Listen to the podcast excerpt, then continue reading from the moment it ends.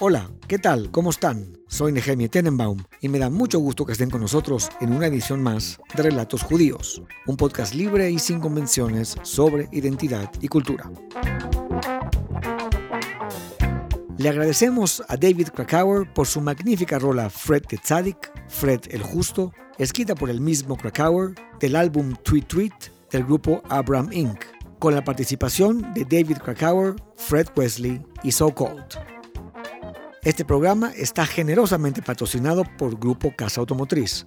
Con más de 40 años de experiencia, Grupo Casa es la mejor opción en autos nuevos y seminuevos de las marcas más reconocidas. Conoce su amplia variedad de modelos y déjate asesorar por su equipo de expertos en cada una de las sucursales. Para mayor información, visita www.grupocasa con K de kilo a S de Samuel a.com.mx. Grupo Casa Automotriz las mejores marcas, el mejor servicio. Hoy tenemos en el estudio a una invitada exclusiva, a la productora y actriz Goretti Lipkies. Goretti es la hija de la inolvidable productora, directora y actriz María Elena Velasco, mejor conocida como la India María. Velasco fue una actriz poblana que marcó de manera contundente al cine mexicano de los años 70, con la invención e interpretación de la famosa María Nicolasa Cruz. Este gran personaje recorrió las salas cinematográficas de todo el país, así como las salas de los hogares de millones de mexicanos que reían viendo sus películas por televisión. La India María participó en 16 películas, dejando un legado indeleble en el género de la comedia blanca mexicana. Goretti siguió los pasos de su madre, dedicándose a la actuación, a la locución y a la producción de teatro independiente. Goretti, qué gusto tenerte aquí con nosotros en Relatos Judíos. Gracias, Geme. Qué linda que estás por acá. Pues gracias a ti. Tú eres una invitada muy especial. Todos mis invitados son especiales, pero aquí tú representas a un ícono inolvidable del cine mexicano.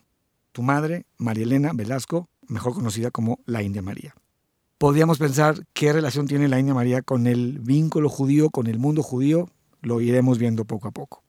Platícame de tu papá. Su nombre artístico es Julián de Meriche, pero su nombre real es Vladimir Lipkies Hassan. Chazán. Bueno, lo pronunciaba Chazán. Hassan significa cantor en hebreo, Ah, Hassan, Ajá. que muy probablemente venía de una familia de cantores. Ah. Platícame de su historia. ¿Algún de él les platicó que era judío? No, nunca me tomó y me dijo, a ver, van a saber algo que tienen que saber. No, el único signo que había en mi casa es que él traía su estrella de David, Mm. que por cierto se perdió. Ya había fallecido mi, mi papá y mi mamá me la dio la estrellita de David. No me acuerdo quién la perdió en Acapulco en una ola. No me digas. Sí, la de mi papá. Yo sabía que mi papá traía una estrellita de David y alguna vez en la escuela alguien no sabía y yo sí lo sabía que eso era una estrella de David, pero yo creía que era el rey David de las mañanitas. Y por otro lado, yo traía colgada mi, mi, mi guadalupana. Yo sabía que existía una cruz y una estrella de David, nada más. Sí sabías el significado de la cruz, pero no tanto la estrella de David. Exactamente. Entonces no, no supiste que eras judía hasta que fuiste adulta. No, yo creo que empecé a entender, pero tampoco. Ahora creo que a los niños se les explican muchas cosas y los papás se acercan con los niños y tienen una serie de conversaciones sobre la vida y bla- muchos papás, ¿no? No todos. El mío platicábamos de otras cosas, pero nunca cuestionó el catolicismo de mi abuelita y que mi abuelita materna nos, nos educara dentro del catolicismo, pero tampoco jamás mi abuelita le cuestiona nada de su judaísmo. O sea, era una zona muy libre y amigable. Platícame de tu mamá. Tu mamá nació en Puebla, en un hogar clase media, clase baja, popular. Platícame. No, muy, muy, muy popular, obrero. De, mi abuelo era um, tor- mecánico tornero de ferrocarriles. Mm. Y vivían en las afueritas de Puebla, en, en zonas sem- semiurbanas, pues, pero muy, muy modestas. Y pues él era un, un- un obrero. Y mi abuelita pues cuidaba a sus hijos y, y había penurias, sí, y era otro México, y sí pasaban a veces penurias y había que estirar las cosas y había, había, había necesidades que cubrir y, y- y no, había, no había lujos de ningún tipo. Sin llegar a ser una vida miserable, no, no estoy diciendo eso, pero sí era una vida precaria.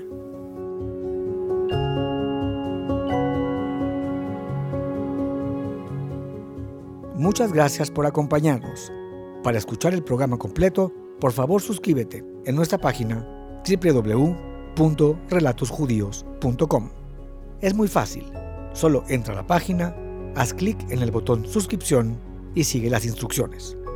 A las personas que no tengan los medios para suscribirse, por favor escríbanos a relatosjudíos.gmail.com y con mucho gusto les brindaremos una cortesía. Manténgase saludable y en movimiento. Hasta pronto.